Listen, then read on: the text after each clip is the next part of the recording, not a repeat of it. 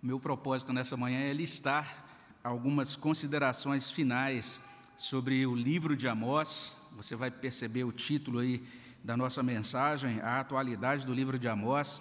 Nessa manhã a gente vai fazer algo, o procedimento vai ser um pouco diferente, não é? Porque a gente não vai fazer uma exposição do texto, a gente já teve a oportunidade de passar por todo o texto de Amós, desde o primeiro versículo do livro até o último versículo eu estou estabelecendo essa leitura inicial, Amós 5,4, pois assim diz o Senhor à casa de Israel: buscai-me e vivei.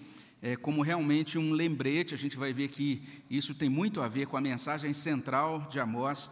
O que a gente quer, quer nesse momento é chamar atenção para isso, para alguns aspectos que atualizam esse livro, que mostram que essa profecia, mesmo sendo pronunciada vários séculos antes de Cristo, continua muito atual nos nossos dias. E se é a primeira vez que você está ouvindo aqui essas exposições, né? A gente sempre convida você a entrar no nosso site, ouvir os sermões sobre o livro de Amós, e a gente tem disponibilizado esses sermões, inclusive em forma escrita, em PDF, na primeira página do nosso site. Vai estar disponível a partir de amanhã. Eu vou explicar por quê daqui a pouquinho, na hora da Assembleia. Né? É, também nós, olhando para essa profecia, nós encerramos esse livro orando para que o nosso Senhor nos abençoe, porque nós precisamos de fato da graça e da bênção de Deus para que Ele nos ajude, primeiro, a entender essas profecias de Amós e para que o Espírito Santo entre, ministre na nossa alma, trabalhe dentro de nós, não é? E opere dentro de nós a salvação, a santificação e a consolação que advém dessas revelações do profeta Amós. Nessa manhã a gente vai olhar então para três pontos, a gente vai caminhar não olhando para um, um, trecho seguido do livro, mas para três pontos, então vai ser mais ou menos como um sermão tópico, né? ou mais ou menos como uma palestra, alguma coisa assim, um pouco diferente, não é?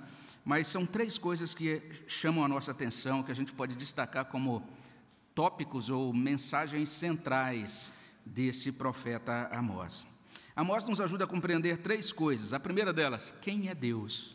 É, isso é muito importante no anúncio que ele faz em todo esse livro. Uma segunda coisa que ele nos, nos ajuda a compreender é a gravidade dos crimes contra a humanidade e dos pecados sociais. É uma segunda nota desse profeta especificamente. Ele é muito enfático nesse ponto. Terceiro, a terceira coisa que ele nos ajuda a entender é a urgência de buscar a Deus e aguardar a restauração de todas as coisas. Então, são esses os três pontos que nós vamos analisar rapidamente.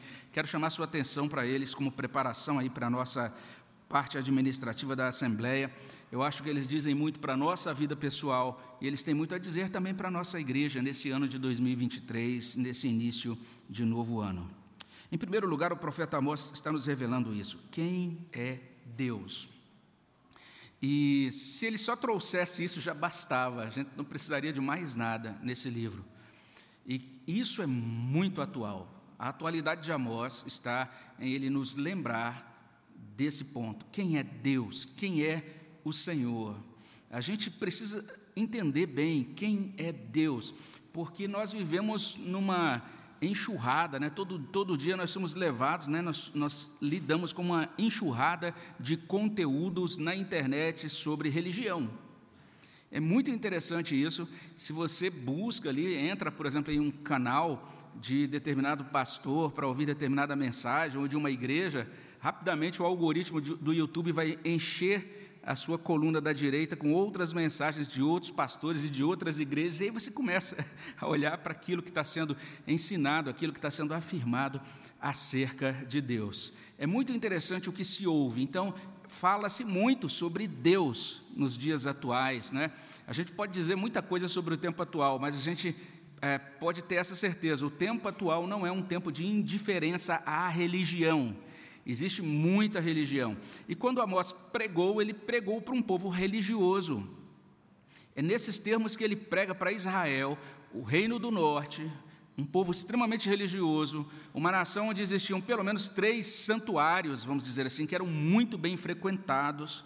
E à medida em que ele vai pregando, ele vai mostrando para aquelas pessoas: prestem atenção em quem é o Deus da nossa fé, quem é o verdadeiro Senhor, o Deus verdadeiro. Uma tônica dele é a grande é a grande declaração que a gente usa, inclusive no título da série de sermões, é que Deus é o Senhor que ruge de Sião. Essa é uma declaração bem impressionante. Capítulo 1, verso 2 traz essa declaração: O Senhor rugirá de Sião. A gente encontra também no capítulo 3, versículo 4, ah, algo sobre isso, diz assim no verso 4: Rugirá o leão no bosque, sem que tenha presa. É, capítulo 3, versículo 4. Deus está rugindo como um leão, prestes a devorar a sua presa. E ele está rugindo para quem? Está rugindo para Israel. Então Israel é a presa a ser devorada. É bem assustador essa, esse modo né, de Amós apresentar essa declaração profética, não é? Mas Deus é esse Senhor que ruge. E isso tem algumas implicações. Amós vai chamar nossa atenção para isso. Ele vai nos mostrar então que esse Deus é um Deus pessoal. É um Deus presente. Quando a gente diz que ele é pessoal, significa o seguinte: ele é um ser que se relaciona pessoalmente conosco. Ele tem nome, várias vezes no livro de Amós ele vai dizer: O Senhor, tal, tal, tal, é o seu nome. E às vezes ele diz: O Senhor dos exércitos, ou alguma outra compilação aí, ou ajuste do nome de Deus, modo de expressão do nome de Deus. Mas ele está revelando: Eu sou um Deus que tem nome.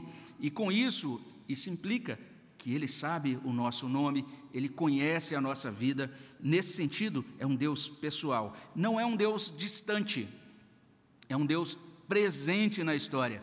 Porque tudo que ele vai reportando nessa profecia de Amós chama atenção para isso, aponta para isso. Eu estou sabendo do que, do que vocês estão fazendo, né? eu estou acompanhando a caminhada de vocês, eu estou junto de vocês dentro da história. Mas veja só, ele é presente e atuante. É nesses termos que o livro de Amós fala de Deus atuando na história. Inclusive a mensagem, uma das mensagens centrais, sempre repetidas é essa, né? Que Deus vai fazer uma grande intervenção dentro da história. Ele vai enviar os assírios para que os assírios efetuem o juízo dele, o castigo dele sobre o povo de Israel. Deus pessoal, presente, atuante na história, um Deus que intervém como é que ele intervém? Rugindo, ou seja, falando. É esse, esse é o sentido. E a ideia, essa ligação né, entre o rugido e a fala, está lá no capítulo 3, verso 8. Rugiu o leão, quem não temerá? Falou o Senhor Deus, quem não profetizará? Como é que Deus intervém na história? Olha só que interessante isso. Amós nos ajuda a compreender um ponto importante da doutrina cristã. Deus intervém falando. É assim que ele faz. Você viu como ele criou o mundo? A Bíblia, a Bíblia, diz assim: no princípio criou Deus os céus e a terra, a terra era sem forma e vazia, né? existia ali trevas sobre a face do abismo, o Espírito de Deus pairava sobre as águas, e de repente, disse Deus: haja luz. E depois Deus vai falando e as coisas vão surgindo, e Deus vai falando e as coisas vão se organizando dentro da criação dele. É assim que ele age dentro da história. É assim que ele age também dentro do nosso coração, para a nossa conversão. A fé vem pelo ouvir. Deus fala. E quando ele fala, ele nos levanta dentre os mortos, como Paulo explica lá em 2 Coríntios, capítulo 4. Assim como Deus resplandeceu, dizendo haja luz lá no passado, ele também resplandece no nosso coração para o conhecimento da face de Deus na da, da, da, glória de Deus na face de Cristo. Então, todas essas expressões da Escritura nos ajudam a compreender que Deus é um Deus que intervém falando. Na fala dele, ele encaminha alertas. Esses alertas de Deus nunca são blefes, são sempre alertas de boa fé. Quando ele diz, converta-se, ele não está blefando, é que se a gente converter-se, vai ter um resultado disso. Quando ele diz, farei isso, ele também não está blefando, é porque realmente ele fará aquilo. Deus fala, intervém por meio de palavras, de alertas. As falas de Deus preparam o terreno de Deus. Veja só, Deus prepara o terreno pela palavra para as suas ações de juízo e redenção.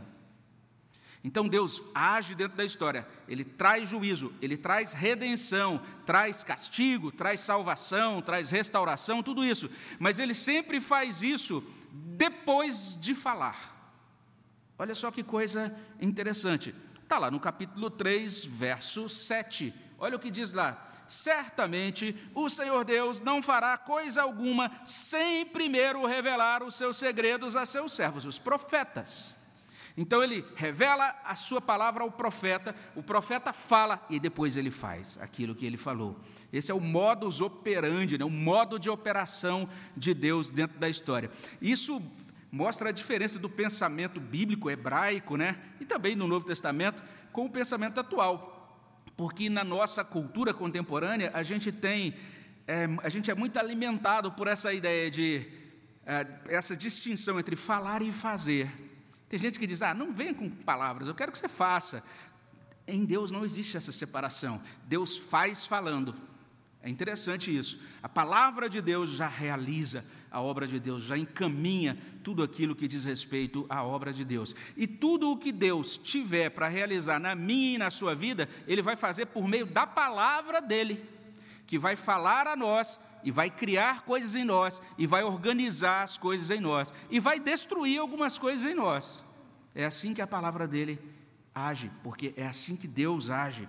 É um Deus que intervém falando. Observe também que é o Deus, ele é o Deus que reina sobre todos os povos. E vale a pena depois você ler de 1, 3 até 2, 16. Vale a pena depois você olhar para esse livro, capítulo 1, verso 3, até capítulo 2, verso 16. Você vai entender que Deus reina sobre Damasco, sobre a Gaza, sobre Gaza, a Filístia, sobre Tiro, sobre Edom, sobre Amon, sobre Moabe, sobre Judá, sobre Israel, sobre a Rússia, sobre a Ucrânia, sobre o Brasil.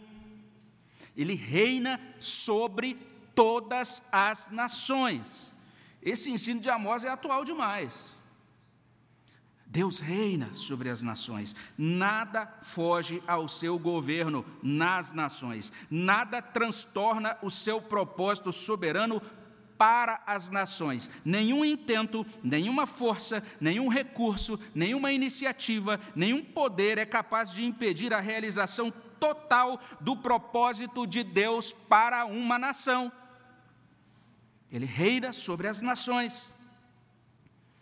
E o propósito de Deus para as nações é sempre de juízo e redenção. Juízo e redenção. O Dr. Van Groningen diz assim: o julgamento pronunciado sobre as nações vizinhas, que de várias maneiras demonstraram sua inimizade contra Deus e seu povo, será executado por Deus.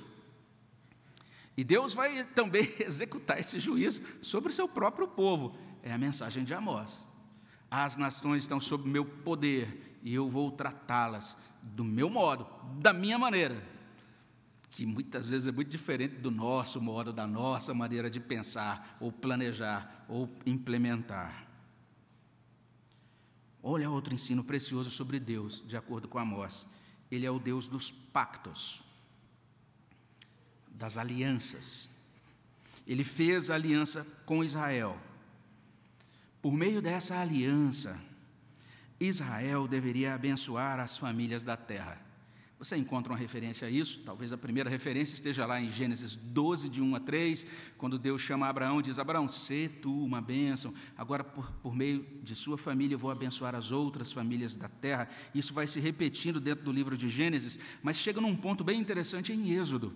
Antes de Deus promulgar a lei, antes dele dar o decálogo, lá em Êxodo 19, 5 a 6, ele vai dizer isso: vocês são um reino particular para mim, são o meu povo que eu separei dentre os povos, e vocês agora são meus, minha propriedade.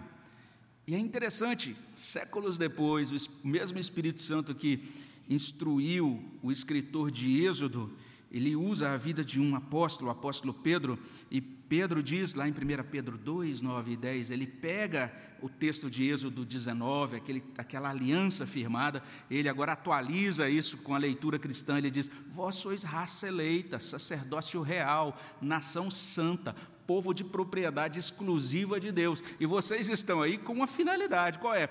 Proclamar as virtudes daquele que vos chamou das trevas para a sua maravilhosa luz. Vocês não eram povo, mas agora vocês são povo, é o que ele diz no verso seguinte.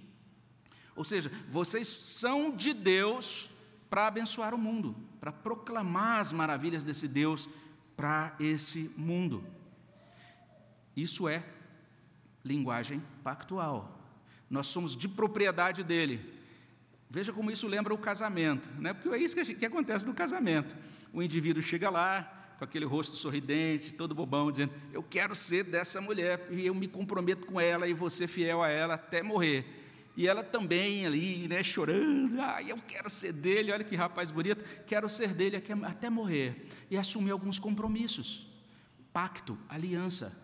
Com Deus é a mesma coisa, pacto, aliança. Não é à toa que às vezes Deus usa essa linguagem conjugal, né? alguns profetas comparam a relação de Deus entre Deus e Israel como uma relação de marido e esposa, e no Novo Testamento a gente encontra Paulo em Efésios 5 dizendo que o relacionamento conjugal aponta para a relação entre Cristo e a igreja, uma relação de aliança. Pois bem, quando o povo de Deus fere as cláusulas da aliança, o julgamento de Deus alcança a casa de Israel. É assim que acontece. Isso é muito chocante. Então, só para a gente entender melhor, Deus fez aliança com Israel. Por causa dessa aliança, Deus agora diz o seguinte: o próprio Jesus nos informa isso, que o seu povo deve ser testemunha do bem, deve ser um povo que ilumina, luz do mundo. Deve ser um povo que dá sabor, preserva o mundo, sal da terra. Um povo que conduz os não crentes a dar glória a Deus diante das boas obras da igreja. Está lá em Mateus 5, 13 até 16. Porque é um povo do pacto, da aliança. Mas quando o povo fere, então o julgamento de Deus alcança o povo, alcança a casa de Israel. É interessante a palavra de Jesus no Sermão do Monte, lá em Mateus 5, 21 e 26, você pode conferir depois. Ele está dizendo: se você não resolver as pendências com seu irmão, olha, você vai pagar, vai ter um julgamento sobre você. Aquele que chamar o seu irmão de tolo está sujeito ao fogo do inferno. Chocante isso. Ele está falando para os discípulos, ali em Mateus 5, é bem chocante isso. Hebreus 10, 31, horrível coisa é cair nas mãos do Deus vivo. Hebreus 12, 28 a 29 também nos chama a atenção para esse fato de Deus ser um fogo consumidor. As cartas de Jesus às igrejas da Ásia, todas elas têm o mesmo tom. Eu conheço as suas obras, eu estou no meio de vocês, estou vendo isso e isso que vocês estão fazendo de errado. Corrijam-se, se não, três pontinhos. E daí vem a consequência. Vocês têm um pacto comigo, vocês têm uma aliança comigo. Então, um Deus pactual. Isso faz muita diferença. É isso que encaminha aquilo que no Novo Testamento é chamado de discipulado. Nós estamos caminhando com um Deus que firmou uma aliança conosco. Em outras palavras, o Deus da aliança, o nosso Pai Celestial, olha só o que a mostra nos ajudando a compreender: o nosso Pai Celestial é santo. A relação, então, com Ele requer respeito, obediência a Ele. Jesus atualiza isso lá em Mateus 6, né, quando ensina a oração do Pai Nosso. A gente começa a orar dizendo: Pai Nosso que estás no céu, santificado seja o teu nome, seja feita a tua vontade, assim na terra como nos céus. Então, o reconhecimento dele como Pai nos encaminha para o reconhecimento dele como Santo e nos encaminha para nos dispor, dispormos a fazer a vontade dele nesta terra. Amós está nos ajudando a lembrar de tudo isso. Ele está mostrando como, na sua santidade, Deus se aborrece e despreza o mal e o mal. O que, que significa isso? Ele despreza o mal com L, o contrário do bem, e ele despreza o mal com U, que é o contrário do bom. Deus julga o perverso, Deus julga a perversidade. Amós capítulo 5, vai chamar a atenção para isso. Ele vai chamar isso, chamar a nossa atenção nesses termos. Aborreço, desprezo. Olha só que coisa interessante. Na sua santidade, Deus se aborrece, Deus despreza o mal com L e o mal com U.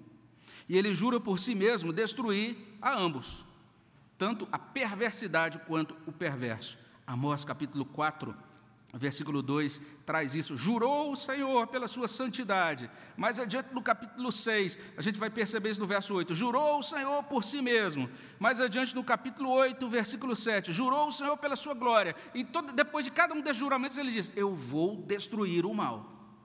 Eu vou destruir o pecado e o pecador. O Deus da aliança é santo. Amós está nos ajudando a entender. Quem é Deus? Então, quem é Deus? A gente precisa qualificar nosso entendimento sobre Ele. Antes da gente dizer, creio em Deus, eu sigo a Deus. A mostra está dizendo, olha só quem é Deus.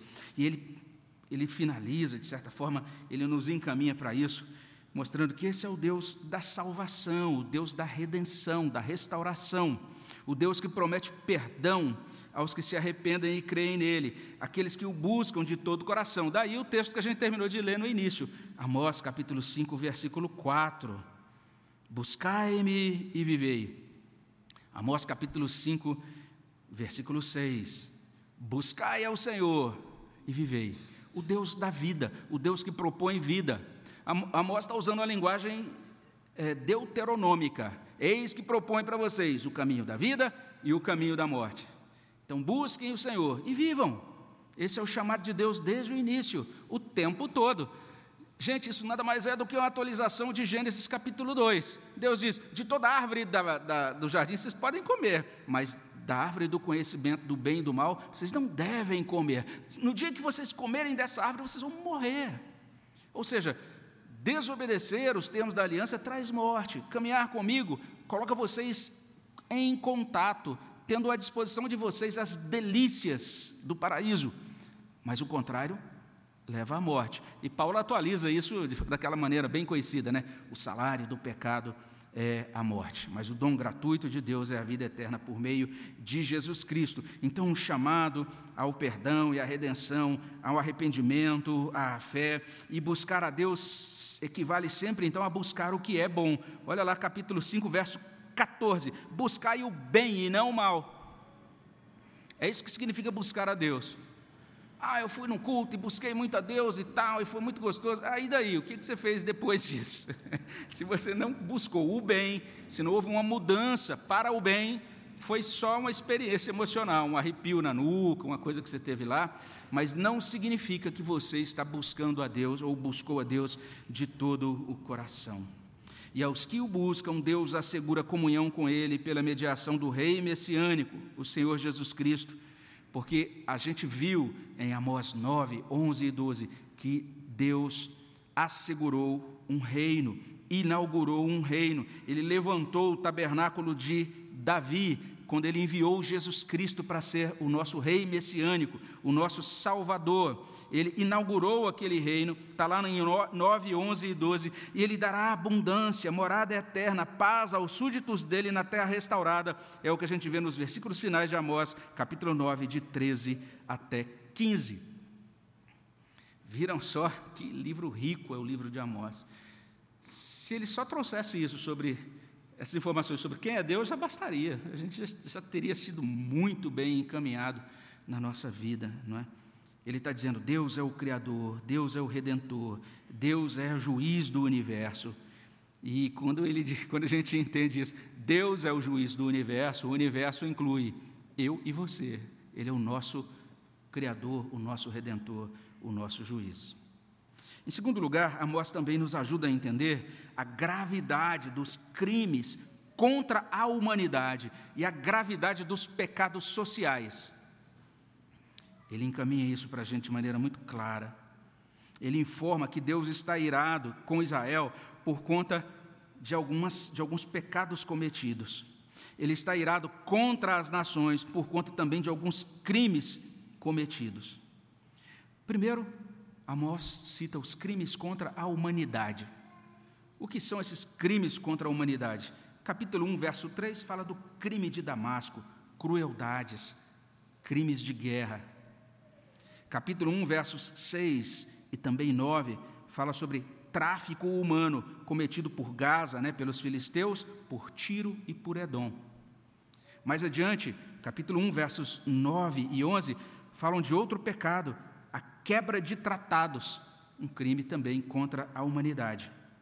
E se você der uma olhada no capítulo 1, verso 13, Deus é contra o genocídio, porque fala de Amon, que tirou, que abriu os ventres das mulheres grávidas quando dominou sobre é, as, nações.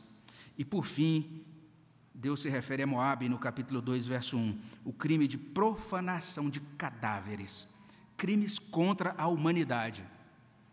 Deus está dizendo: isso é grave. Eu vou julgar as nações que cometem tais crimes. Olha só que coisa terrível. Olha só como Amós abre a pauta, vamos dizer assim, de tópicos pelos quais a igreja deve orar, né? A gente até mencionou a atualidade dessa questão do tráfico humano, o quanto a, a sociedade contemporânea, as nações de hoje, é, têm que lidar com essa questão e com esse problema do tráfico humano.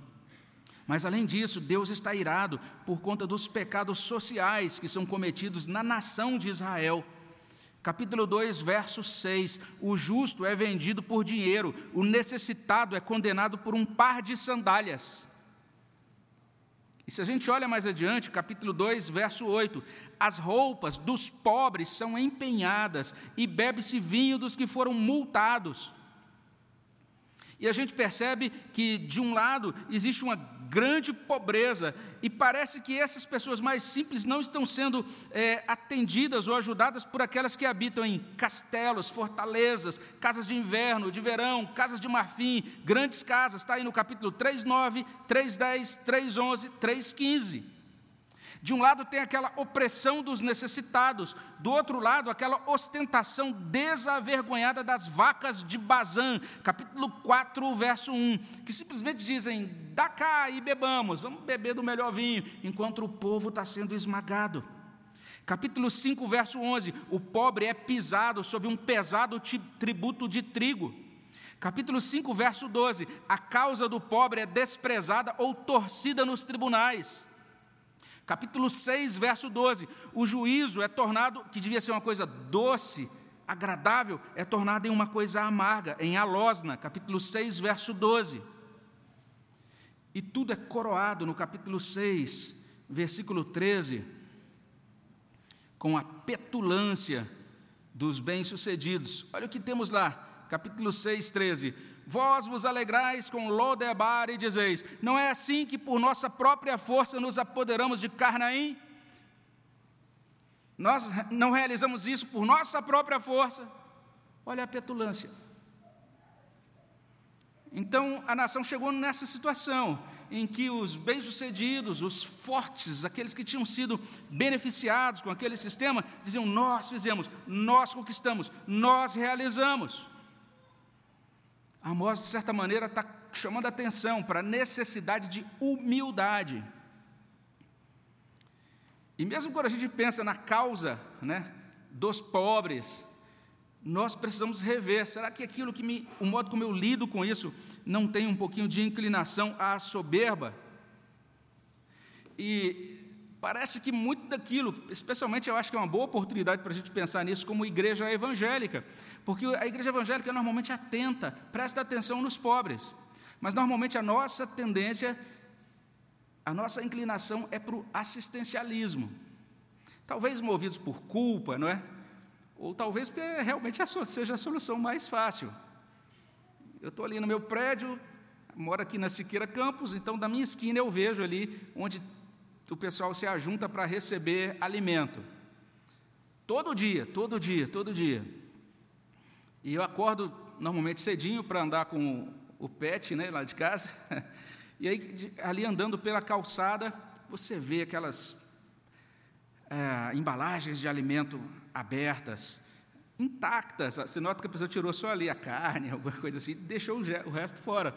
Por quê? Porque chega em determinada hora, aí vem e o pessoal cantando, fala, tem uma, parece que é um pessoal católico. Aí eles distribuem tal, um monte de coisa. Aí ele sai, de repente, Opa, agora chegou um grupo protestante. Aí eles vão lá, mais comida. Aí passa um pouquinho, vem um terceiro grupo. Então, às vezes quatro grupos, eles recebem um monte de comida. E essas igrejas certamente estão fazendo isso com muito boa vontade. Chegam, oh Deus, que bom, nós fizemos aqui esse alimento, temos aqui 50 voluntários que estão preparando comida e levando, e a gente sente que está fazendo alguma coisa pelos pobres. Mas será que é a melhor coisa a fazer? Será que é a maneira correta de abordar, não é? Então é como se a gente tivesse a solução, mas a gente não está resolvendo o problema, não passa de assistencialismo. O Dr. John Stott argumenta que uma das dificuldades dos cristãos com relação aos pobres é a aceitação, às vezes, de valores não cristãos. Ele faz isso em um documento que foi assinado em Lausanne. Esse documento foi assinado por vários líderes evangélicos, dentre eles o próprio Dr. Billy Graham, o Dr. John Stott e outras lideranças de relevância naquele momento. E ele diz assim: as barreiras à humildade podem ser intelectuais, disfarçadas de especialização acadêmica ou padrões profissionais. Tentamos aplicar as nossas soluções sem compreender realmente os problemas dos pobres. Esquecemos que eles estão de fato sobrevivendo a situações que provavelmente derrotariam a maioria de nós. Frequentemente aceitamos os valores que as disciplinas acadêmicas nos apresentam, as quais são influenciadas por ideologias não cristãs. Por exemplo, medicina, direito e administração de empresas, entre outras, são frequentemente dominadas por pressuposições capitalistas. Professores de ciência social e humana são simpáticos ao marxismo. Uma aceitação ingênua dos valores de qualquer desses sistemas restringe a nossa visão. Nenhum dos dois oferece valores que nos capacitam a ouvir, a aprender e a servir. Ele está dizendo, a igreja precisa ser amadurecida no modo como ela compreende, interpreta inclusive aquilo que é passado para ela, para que ela possa encontrar um caminho melhor para e mais humilde para atender os pobres. Então, o Dr. John Stott cita as palavras do Dr. James Yen, que é fundador do Movimento Internacional de, Reconstrução Rural das Filipinas. Era uma instituição que havia lá na época de Lausanne, não sei se existe hoje ainda, mas aquele doutor Yen diz o seguinte: vá até o povo, viva com o povo, aprenda com o povo, trabalhe com o povo, comece com aquilo que o povo sabe, construa sobre aquilo que o povo possui, ensine e demonstrando, aprenda fazendo, não improvisando, mas estabelecendo um sistema, não se utilizando de esforços fragmentados, mas de uma abordagem integrada, não dando assistência, mas trabalhando para sua capacitação e libertação. Então é nesses termos que nós somos desafiados pelo livro de Amós. Ele está dizendo que para Deus os crimes contra a humanidade, os pecados sociais, não são indiferentes, eles são graves. E devíamos primeiro cuidar para não incorrer neles, para não sermos nós, os cristãos, os culpados por desprezar os pobres ou oprimir os pobres, ou não cuidar das, ou não se preocupar com as mazelas humanas. E segundo, que façamos alguma coisa, porque Jesus pressupõe que, fa, que nós faríamos alguma coisa. Tanto é que no Sermão do Monte ele diz: quando, pois, deres esmola, ele entendia, vocês vão dar esmola. Quando fizerem isso, é assim que devem proceder. Ele está dizendo, vocês vão fazer alguma coisa pelos pobres. Está lá no Sermão do Monte. Está lá nos, nas coisas que ele ensinou a fazer. Ide, portanto, fazei discípulos, ensinando-os a guardar todas as coisas que vos tenho ordenado. Isso é o que ele ordenou a fazer. Quando, pois, deres esmola, e daí ele nos orienta como fazer isso. Por fim, Amós nos informa que a urgência de buscar a Deus tem que ser considerada por nós. Ele fala sobre essa urgência de buscar ao Senhor e de aguardar a restauração de todas as coisas. Então é bem interessante isso. De acordo com Amós, o homem faz diferença na história. Claro que faz, senão não, não existiria esse livro. O que ele está dizendo desde o início do livro, olha, olha, isso que as nações estão fazendo, está fazendo diferença, e eu estou vendo. Isso que vocês estão fazendo, está fazendo diferença na história, e eu estou vendo. Os homens, a humanidade, de modo abrangente, abstrato, faz diferença na história. Eu, você, fazemos diferença na história. Por conseguinte, nós somos responsáveis por nossas ações, somos responsáveis por nossas inações e omissões. É o que Deus está falando em Amós. Eu estou vendo e vou cobrar de vocês. É o que ele está falando em Amós. Nós somos responsáveis por nossas ações ou omissões diante de Deus e diante do próximo. É o que diz o profeta Amós. Daí, mudar de comportamento é necessário, mudar de comportamento é vital. É o que chama a atenção, é para o que chama a atenção esse profeta. Mas vamos prestar atenção num outro detalhe aqui, gente. Apesar disso, de Amós dizer, a ação humana faz diferença na história, Amós vai deixar bastante claro que a solução para os problemas do homem não está no homem. O homem não dá conta de resolver os problemas da história. É o que Amós está dizendo. O homem não é o grande resolvedor, todo suficiente dos problemas humanos. O homem não dá conta dos seus próprios problemas, não dá conta dos problemas da criação, não dá conta dos problemas do cosmos. De acordo com Amós, o único que resolve o problema do homem é o Criador do homem, é Deus.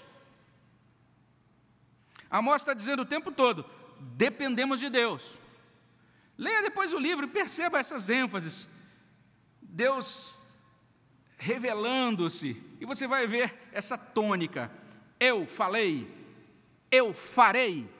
Essas duas coisas o tempo todo, todas sendo ditas, o tempo todo sendo ditas por Deus. Quando chega no capítulo 9, Amós abre ainda mais a, o leque da revelação, mostrando que nós dependemos de Jesus, o filho de Davi, cujo tabernáculo será elevado. Versos 11 e 12 do capítulo 9. Nós dependemos de Jesus, o nosso rei. E Amós diz: sabe quando vai ser revelado, resolvido, melhor dizendo, todo o problema de injustiça na terra? Haverá um reino consumado. É o que a palavra de Deus diz. Nós aguardamos o reino consumado de abundância, nós aguardamos o nosso lar eterno, nós aguardamos a eternidade de paz. Então, Amós, de certa maneira, no capítulo 9, nesses poucos versículos de 13 a 15, ele está fazendo um apontamento para Apocalipse 21, de 1 a 7. Vi novo céu e nova terra. O primeiro céu, a primeira terra passaram e o mar já não existe.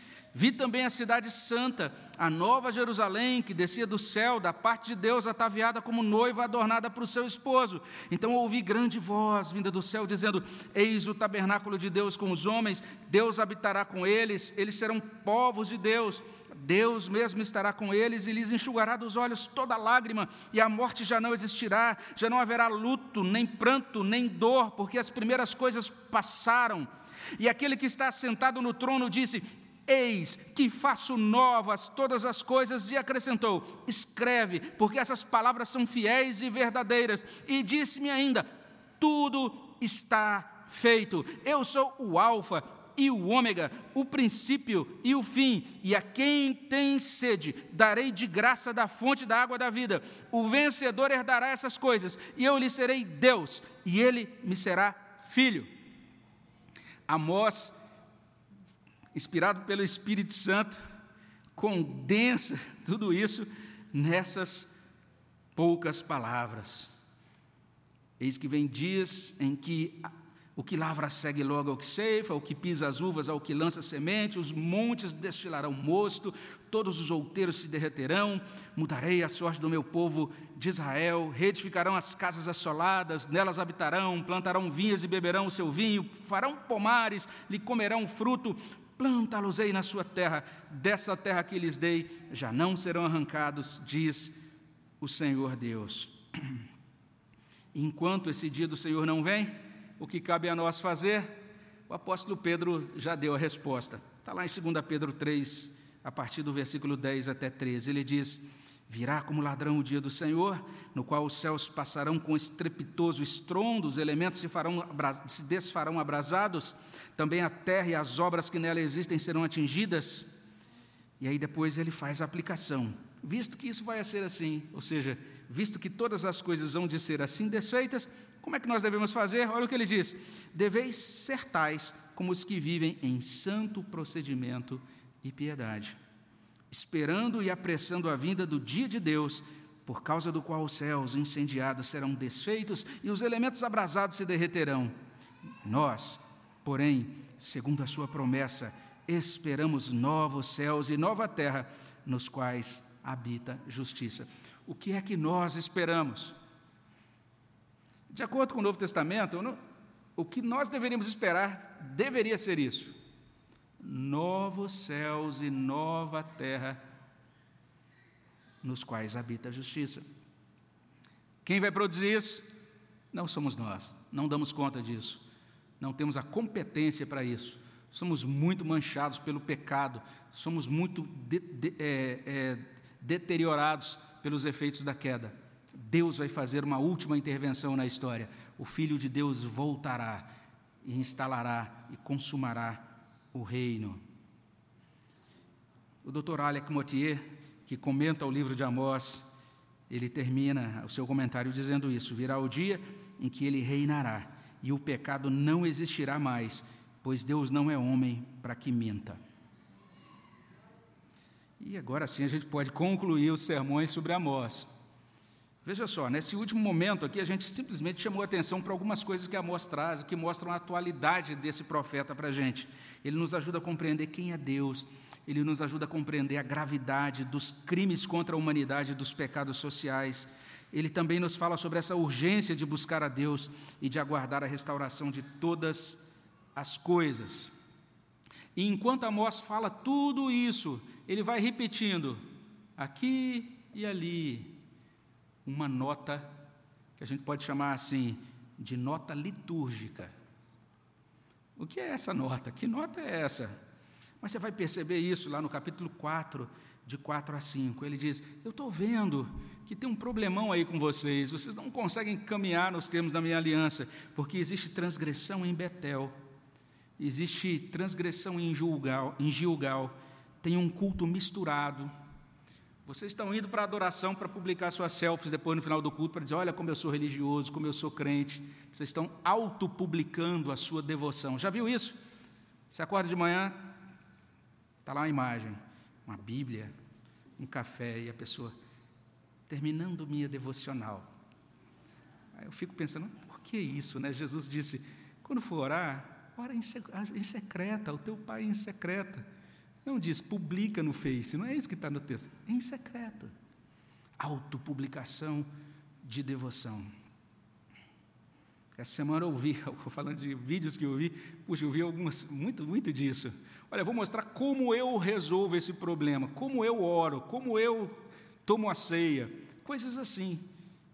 O tempo todo as pessoas mostrando a sua auto, eh, autopublicando a sua devoção.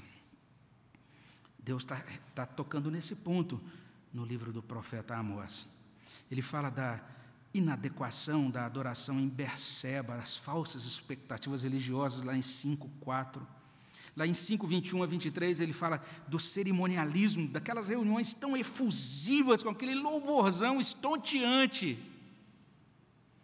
Tudo oco, tudo rejeitado por Deus, porque Deus prefere o juízo e a justiça fluindo como um ribeiro perene. Está lá em 5,24. Resumindo, Amós está dizendo o seguinte: na sua vida com Deus, no seu culto a Deus, olha a atualidade disso. Deus prefere simplicidade, Deus prefere inteireza. Deus prefere que você aprenda a olhar para Ele e para o seu próximo. Deus quer de você uma fé viva, Deus quer de você compromisso real. Deus chama você para um retorno à honestidade e à pureza de motivos e de vida. É a nota litúrgica, devocional. Eu não sei se você consegue ler esse, livro de Amós sem se sentir quebrado. Olha que chamada ao quebrantamento. Sabe aquele cântico eu quero ser, Senhor amado, como um vaso, quebra a minha vida. Eu sei que é tirado de Jeremias, mas tem tudo a ver com o que Amós está dizendo. Quebra a minha vida, Senhor. Amar ao Senhor de todo o coração, amar ao próximo como nós amamos a nós mesmos, suplicar a Deus que nos ajude, que nos renove. 2023 está iniciando. Vamos suplicar a Deus que Ele nos renove, nos santifique, nos fortaleça, pois sem a graça dEle nós perecemos, como nós cantamos. Fortalece a tua igreja, ó bendito Salvador, dá-lhe tua plena graça, ó, renova seu vigor, vivifica, vivifica nossas almas, ó Senhor. Amém? Vamos orar ao nosso Deus. Senhor, agradecemos por esse livro tão precioso, ó Deus, e pedimos que essas verdades pregadas há tantos séculos por aquele profeta possam fazer diferença na nossa vida. Abençoa-nos, derrama a tua bondade sobre nós, é o que pedimos no nome de Jesus. Amém, Senhor Deus.